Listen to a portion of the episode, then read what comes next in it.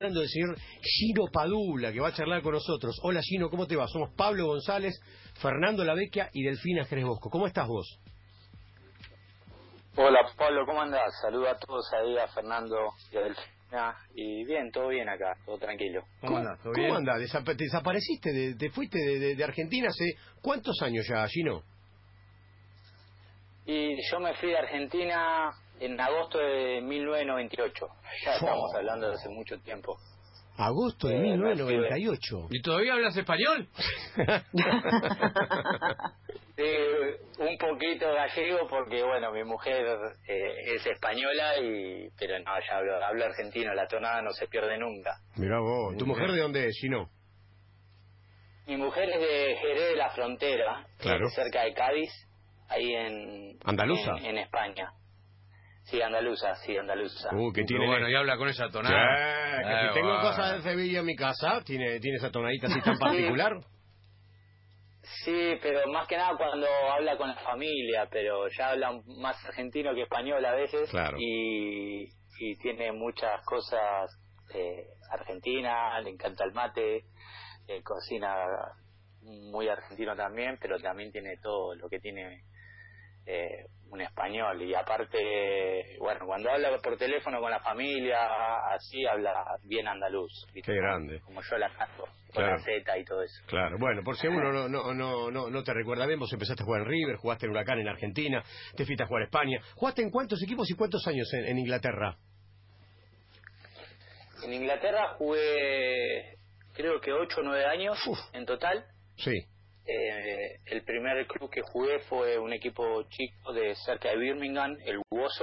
Mira. Eh, el segundo equipo que tuve que, que fui, fui al, al Wigan, donde, bueno, eh, Roberto Martínez, el que fue el seleccionador de Bélgica, hmm. somos, somos muy amigos, jugamos juntos ahí. Después fui a Quifford Rangers, en donde estuve, digamos, más tiempo, estuve como 3, 4 años ahí, en Londres. Sí y el último club que jugué allá en, Inglaterra fue el Nottingham Forest. Qué grande. Ah, equipo con mucha historia, ¿eh? Sí, claro. El QPR, el, Nottingham Forest. No tanto una gran actualidad, pero sí con muchísima historia. Sí, había ganado dos Champions League en los años 70 o principios de 80 y es como si, ¿cómo te puedo explicar? Un equipo de mitad de tabla o mitad de tabla para abajo gane dos Champions League hoy por hoy, que sería imposible. Claro. Y después te fuiste a Estados Unidos a jugar al Columbus, eh, colgaste los botines ahí y, y, te armaste una academia de fútbol en Estados Unidos, te quedaste en Columbus. ¿Cuánto hace que vivís ahí? Y acá 12 años que estoy acá en Columbus, eh, porque llegué en el año 2008. Yo después de Inglaterra me fui a Francia a jugar al Montpellier. Sí. Y después ya me vine a jugar al Columbus Crew en el año 2008, a principios de 2008.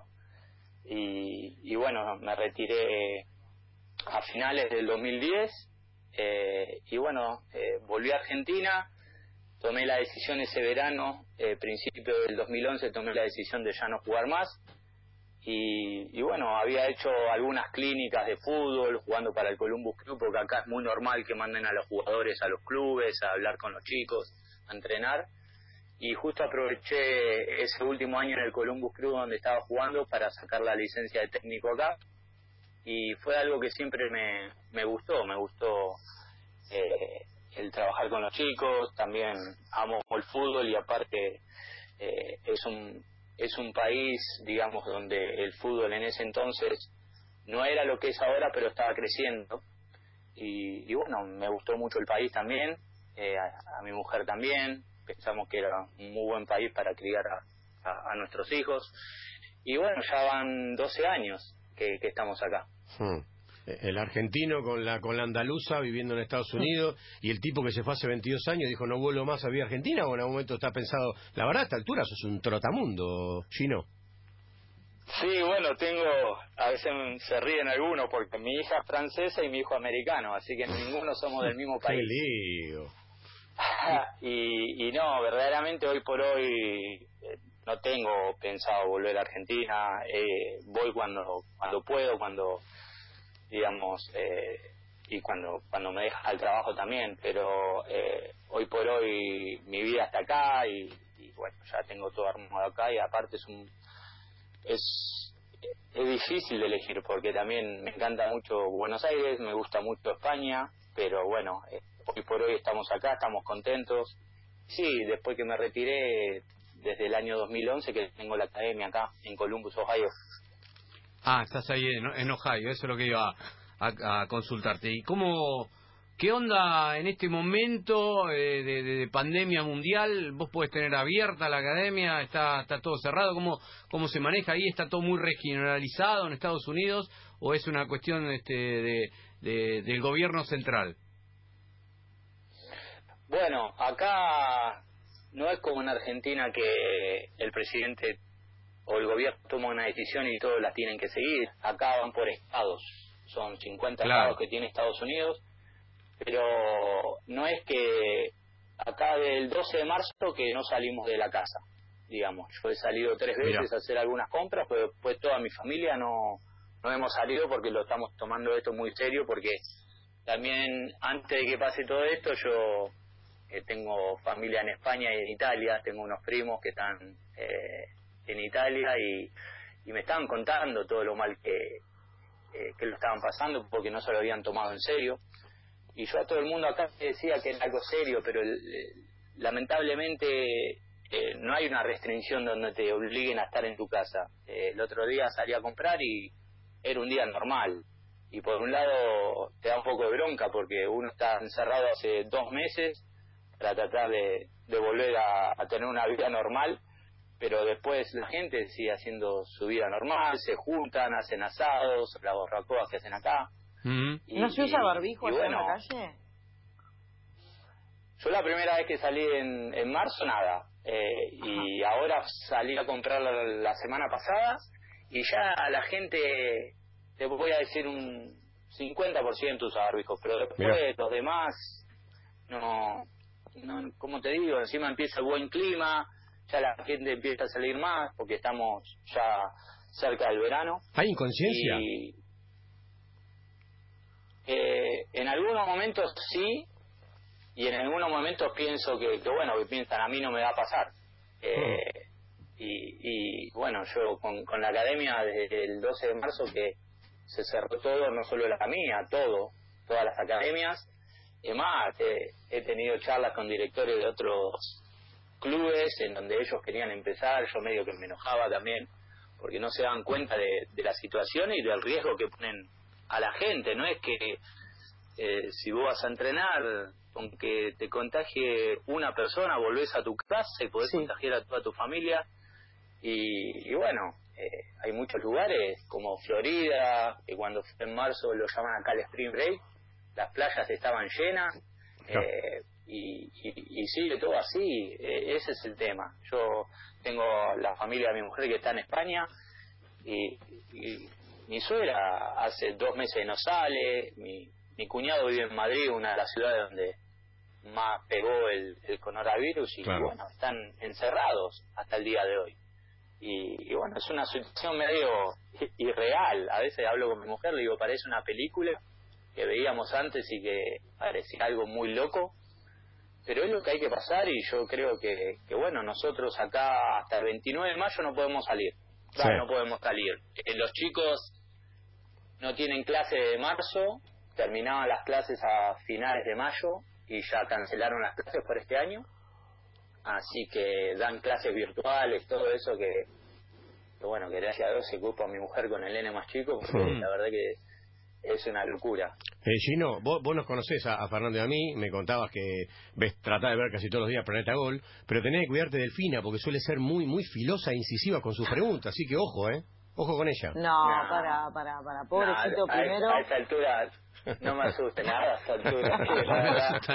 y, no, no pasa nada. No, no, siempre los veo. Yo, si no, además, yo he tenido lugares donde he ido a jugar al fútbol y en esa época, si no puede, eh, lo que utilizaba era una antena parabólica en Inglaterra, mm. donde podía ver, me llevaba a la casa de España de Canal Cruz, donde podía ver todos los programas españoles. Claro. Lo primero que preguntaba cuando iba a buscar una casa era si podía ponerla. Y cuando me decían que no, iba a buscar otra casa. Porque, no te puedo creer. Pero ahora, gracias a, sí, gracias a Dios, tengo acá DirecTV, bueno, no sé si puede decir la marca, otras marcas. no pasa nada. Mientras nos veas a nosotros, puedes decir lo que quieras. Me encanta, hace años, hace años. Es loquísimo que, se pueda ver en cualquier parte del mundo un programa. Eso, eso, me encanta. Y que, bueno, lamentablemente no, tengo que cara estas dos. Es loquísimo que además lo pueda ver por, por, por, la, por la tele y no necesite la, aplicación, ¿no? Claro. Eso sí.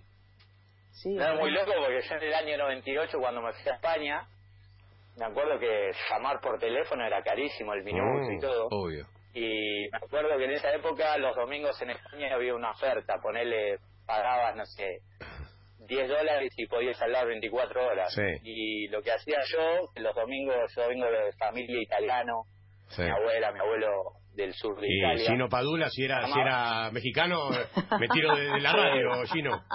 Estaba, jodido, ¿no? Algo, algo raro había pasado. Obvio. Y, y nada, y como eran 24 horas gratis, me levantaba temprano, eh, llamaba a la casa de mi abuela y, aprovechaba que los domingos se juntaba toda la familia. toda la familia se juntaba y hablaba, a veces eh, comía y me pasaba ocho horas al teléfono. Pero ahora apretás un botón y, ves a todo el mundo. Así que ahora el desarraigo es mucho más fácil que antes. ¿Escuchaste, no, Total. No, me encanta. no ahora que entramos en confianza por culpa de Pablo, que siempre me tira dardos antes de empezar a hablar y la gente presume que voy a preguntar algo feo.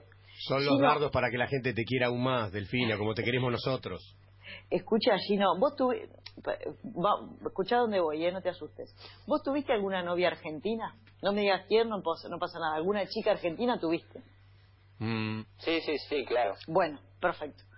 ¿Cuál sería la diferencia notable entre una relación, una pareja de una chica argentina y otra europea?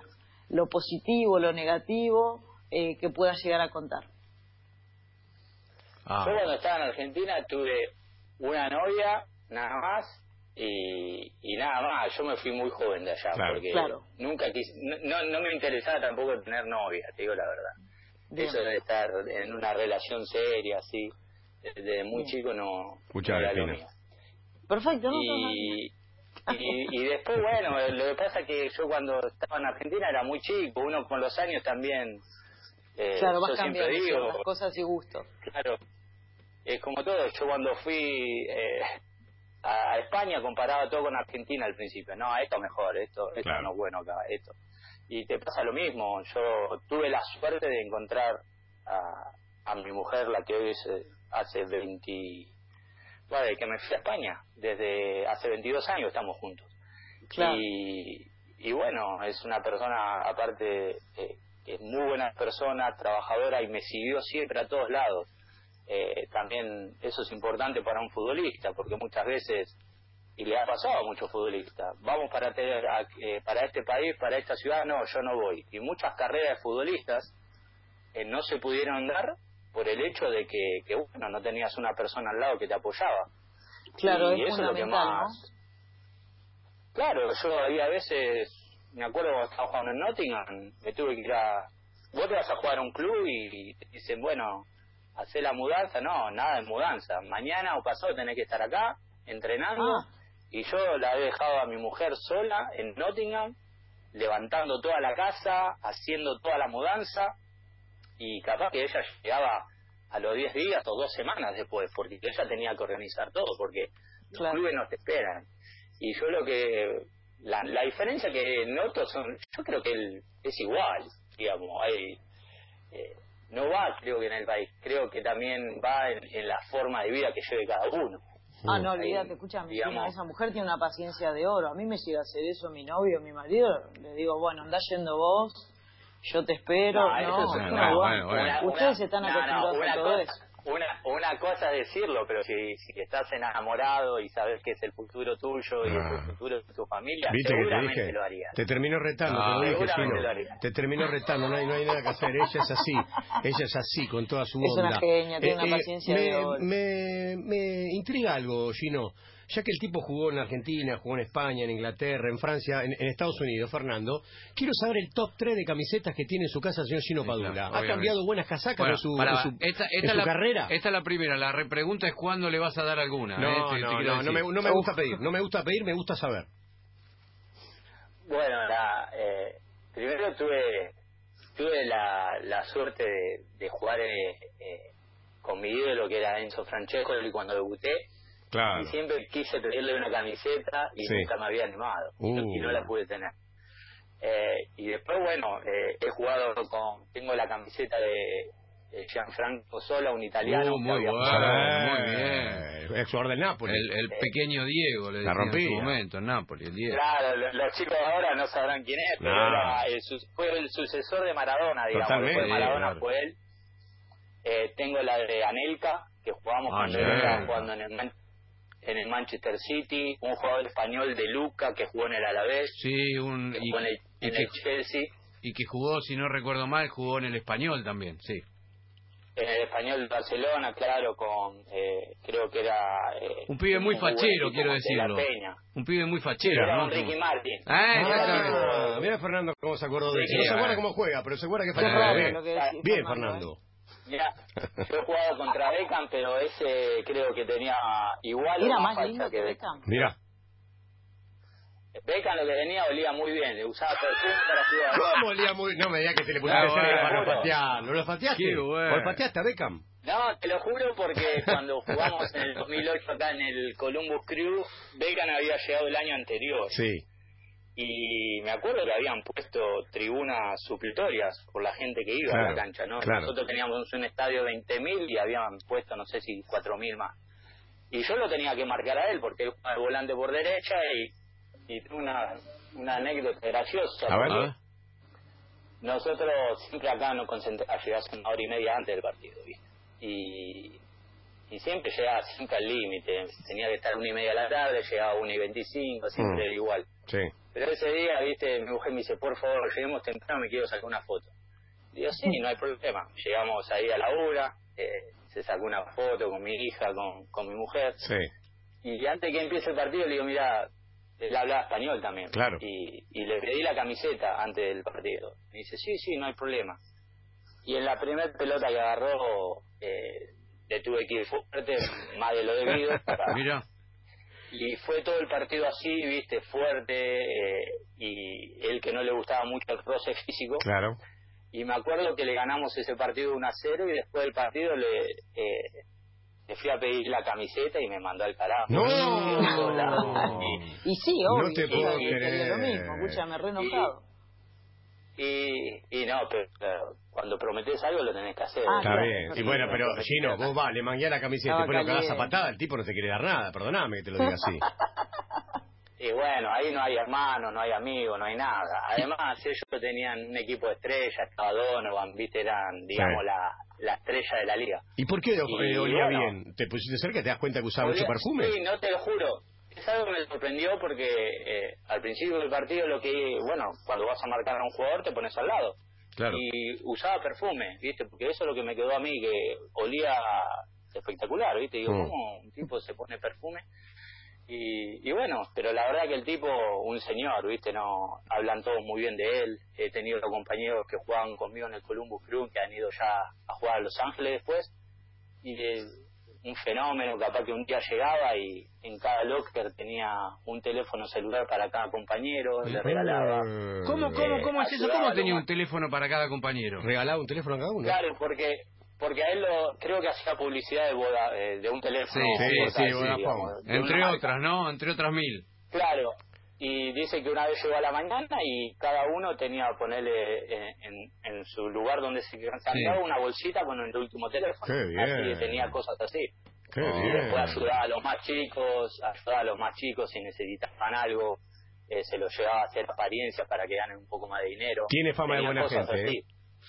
Recordemos que ahora está es, propietario de, una franquicia ahí en Estados Unidos para, para, para empezar a jugar al fútbol. En Miami. Este, claro, en Miami. Y se ha llevado algunos jugadores argentinos también. Este, así que la van a pasar bien. Son el chino Saja también. El chino Saja es el, trabajando. es el entrenador de arquero Claro, del club. imagínate si era así de desprendido y generoso cuando era compañero, ahora que es dueño, ¿no?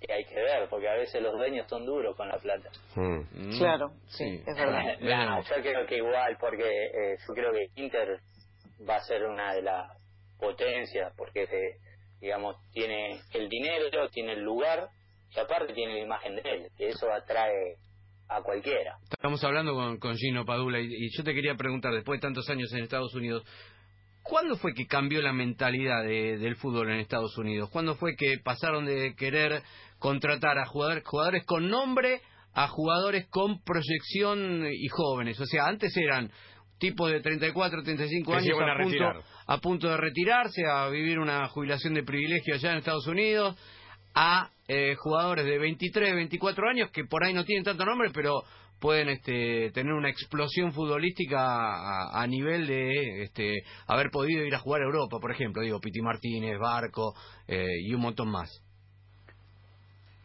Y sí, de verdad, yo cuando vine acá traían jugadores ya, bueno, jugué con Guillermo Cheloto acá en, en el Columbus, Claro, trabajaba claro. Blanco, en el Chicago Fire, digamos, traían gente ya para jugar los últimos años. Mm. Y yo creo que esto también cambió. eh, una vez se trajeron a un jugador americano, Dempsey, que jugaba en Inglaterra, Claro. y vino, mediana, vino medianamente joven. Es como cuando fue Verón Argentina A a Estudiantes. estudiantes, fue a los 30 o 31 en, en el pico de su carrera. Y después de eso ya empezaron a traer a Jovinko de la Juve, que era un jugador... Era el eh, chiquitito, habilidoso. Claro, un fenómeno. Y él tenía, creo en ese entonces, tenía 24 años, figura en la Juventus y había elegido venir acá a jugar la MLS. Y ya también empezaron a ver que, bueno, que la MLS se empezaba a ver muchísimo más, que se empezaba a televisar y eso creo que ahí la MLS buscó también la manera de hacer el negocio, de traer jugadores como decir, Barcos, el Piti, que jueguen uno, dos, tres años y revenderlos, digamos, ¿no? Claro. Y yo creo que esto habrá empezado sobre el año, puede ser, mira, justo cuando me habré retirado, 2011, 2012, viste, empezaron a buscar jugadores más jóvenes, pero así todo, después que me retiré, sí, siguieron trayendo algunos jugadores de nombre. Eh, el español Villa, Pirlo, Claro, Lampard, claro. eh, siguieron viniendo, capaz que te traen un jugador de nombre. Sí, como, Como ellos como que traen también. Zlatan, claro, claro. Pero Claro, la- la- y- las figuras son las que convocan. Bueno, pero por eso, de alguna manera, y me pego un poco lo que te decía Fernando, vos pensaste que quizás eh, un buen retiro se abrió una, una escuela de fútbol. ¿Por qué? ¿Qué se hace en la escuela de fútbol? ¿Es mixta? ¿Van chicos y chicas? Sí, tenemos chicos y chicas. Yo cuando empecé en el 2011, bueno, eh, yo siempre pensaba ser entrenador porque, eh, ponele, hay muchos que eligen la representación o otras cosas. Yo siempre quería estar relacionado al fútbol. Y yo sabía que cuando me retire yo tenía que buscar algo rápido eh, de, de lo que me guste porque, bueno, dicen que el día después es muy difícil, que Mm. uno puede llegar a, a, sen- a- a sentirse triste, a no saber para qué lado ir. Y ahí yo lo tuve muy claro el día que me fui ah, de Argentina. Yo siempre pensé que yo me tenía que adaptar al lugar que iba y no la gente que, que se tenga que adaptar a mí. Tuve siempre esa mentalidad. Y yo, eh, como te digo, eh, la academia acá en el 2011 yo pensé que íbamos a, a- iba a empezar y iba a estar lleno de chicos Sí. y al principio la gente duda, dice, no, este viene a poner el nombre, jugó acá y no lo vamos a ver nunca. Y bueno, empecé con 20 chicos nada más en el 2011, ¿entendés? ¿Y hoy? Y después, bueno, y hoy tenemos creo que 330 chicos en la academia entre hombres y mujeres y lo que a ellos le, le asombró es que yo estaba al día a día. Digamos, yo entrenaba a los chicos, entrenaba igual a un chico de 9 años que a uno de 15 y eso fue, bueno, eh, con la forma de entrenamiento y, y como el trato que le tenemos a los chicos, fuimos creciendo y hoy por hoy, bueno, es una academia ya establecida acá, me gusta, eh, lo disfruto y, y yo creo que el fútbol va a seguir creciendo, eh, creciendo acá, perdón, y, y va a llegar a, a un nivel muy cerca del mexicano hasta hoy por hoy, Ajá. cuando hace 10 años estaba muy alejado. Claro. Y bueno, la, la academia me gusta porque está todos los días en la cancha, tengo la posibilidad de, de trabajar de esto, pero también, digamos, para la vida familiar es, digamos, un poco opuesto, porque cuando vienen los chicos del colegio me tengo que ir a entrenar, cuando vengo a entrenar los chicos ya al rato se van a dormir, y los fines de semana viajo, eh, eh, muchas veces viajo el viernes y el domingo, pero es algo que me gusta, ¿viste? Es algo que me gusta y disfruto porque el fútbol la verdad que es algo que, siempre me apasionó y me apasiona. Mm, eh, el señor Gino Padula, que se fue hace 22 años de, la Argentina, que anduvo por España, por Inglaterra, eh, eh, jugó en Francia, en la hermosa Montpellier y hace 12 que vive en Estados Unidos. ¿Qué extraña en nuestro país? Para ir cerrando la, la charla y la comunicación, Gino. Bueno, extraño a mi papá, bueno, a mi familia, a mis hermanos, tengo una banda de amigos de la 76 de River, que siempre hablamos todos los días, que nos reímos mucho. Eh, ¿Quiénes están en esa banda? A ver, ¿quién, ¿en ese WhatsApp del 76 de River hay alguien conocido? Bueno, está eh, Rodrigo Riep, eh, un 10 de River, está eh, que jugó en Colombia, eh, José Abzarradel, un arquero que después terminó en Platense jugando, Gastón López, Damián Castellano, que es técnico, estuvo dirigiendo, fue ayudante de campo de Perazo eh, mucho tiempo. Eh, bueno, Gastón López, Adam Molina, un, central que, jugó en River, después estuvo jugando en el ascenso, hmm. Guillermo Lépore. Y bueno, eh, somos de la camada, éramos todos de la misma categoría. Marcelo Gallardo jugaba con nosotros, él, él es de la categoría 76. Y, bueno, hablamos todos los días y para uno que está lejos, la verdad que a, veces eh, te alegran el día con chistes, con bromas y la verdad que, que bueno, es una linda banda. Escúchame, Gallardo, ¿no pudiste agregar el grupo? Y, ¿sabes? Con, eh, con los quilombos que debe tener, pobre, con, el trabajo que debe tener. Eh, él, él eh, cuando fui a Buenos Aires, lo, he ido a saludar, he ido a una pretemporada acá en Florida, me recibió bárbaro. Y bueno, la verdad que, que no, que no habla mucho, eh, no sé si está en el grupo o no, te digo la verdad, pero eh, es, es una gran persona y aparte como hincha de River que soy, la verdad que eh, es increíble, a veces lo veo ahí dirigiendo digamos al equipo del que uno es hincha y todo lo que logró y a veces lo hablamos en el grupo. Qué orgullo que un chico de nuestra edad haya logrado lo que logró sí sí. Está claro está claro que es quizás el personaje más importante en la historia de, River. Bueno, Gino, queríamos charlar un poquito con vos, nos alegramos que la cosa esté, esté bien, y bueno, nada, hace mucho que no se te escuchaba por la Argentina, así que tuvimos una, una linda charla telefónica. Bueno, muchas gracias, déjame mandarle un saludo a toda la gente ahí en Argentina, a la familia, a los amigos en España, a la familia de mi mujer, y sigan haciendo el programa este porque eh, el de la radio, el de Planeta Gol, porque la verdad que especialmente para los que estamos afuera, eh, son momentos en donde te evadís un poco, te preparás unos mates y parece que, estás en Buenos Aires por un rato. Qué grande. Que, vamos a pasar el, WhatsApp de, nuestro jefe, ¿sí? De, la gente de producción, así le, decís, nos aseguramos el labor y si ya está de paso, por ahí le pedís algún, algún, refuercito. Algún refuercito. No, que, que le actualicen el contrato seguro, porque eh, que tu jefe piense que hacen feliz a mucha gente, no solo en Argentina, sino más que nada la gente que estamos afuera, que hay días, de hay días que uno está extrañando, bueno, al ver un poquito de fútbol y, y cómo encaran el deporte, porque la verdad es que eh, me encanta, es un programa que me encanta, sigan con las curiosidades y con los momentos retro que son lo mejor y, bueno, muchas gracias por acordarse de uno y, espero que toda esta pandemia, todo esto pase pronto y que cada uno podamos vivir, volver a tener una vida normal. Y que bueno, que como país también salgamos adelante porque eh, creo que que lo merecemos. Gracias, Gino. Te mandamos un abrazo grande. vamos a dedicar el programa. Hoy te vamos a dedicar el programa. Hoy Planeta Hoy va a ser dedicado a vos. Así que un abrazo gigante. Hoy, lo voy a ver, así que, que bueno, eh, como todos los días y, y, nada, encantado de hablar con ustedes y, y te digo la verdad, son de los periodistas que más me gustan eh, de, de Argentina por lejos. Ahora bueno, la transferencia. Eh, no lo cortemos, sigamos hasta las dos. Ahora, eh, no, me mandó el CBU, ahora te hacemos la transferencia con Fernando por todos los elogios. ¿eh? Sí, igual va a peso, ¿eh? Allá no sé si te van a servir mucho. sí, no, no, pero es la verdad, es la verdad porque, bueno, eh, uno hace años que lo, que lo sigue, no es de ahora, y, y nada, eh, me gusta cuando cuando se meten uno con otro y, y bueno la parte la parte de los almuerzos no muestra más almuerzo que lo que tiene cada uno ah es un seguidor más sí pero sabes todo chino eh te, pero a veces metían cada almuerzo y digo, ¿cómo se levanta para hacer el programa? Me mandaban locos. Sí, sí, Sí, sí, es. González, es González que le encanta, es un... Es verdad, yo no quería dar nombres, ¿viste? Sí, Eh, es González que es un... más. sí. Me carga con la panza, estoy intacto, Gino. O sin tacto, Sí. no sé ya a esta Sí, altura. No, pero mira, la vida está para disfrutarla. Y, y no sabes cuánto vas a estar acá, así que es mejor tener 3, 4, 5 kilos más y vivir feliz y, y no muerto de hambre, porque encima en Argentina se come muy bien, eh, así que, que nada, que sigan, sigan comiendo como deben, que la vida es, es hoy y nada más, después...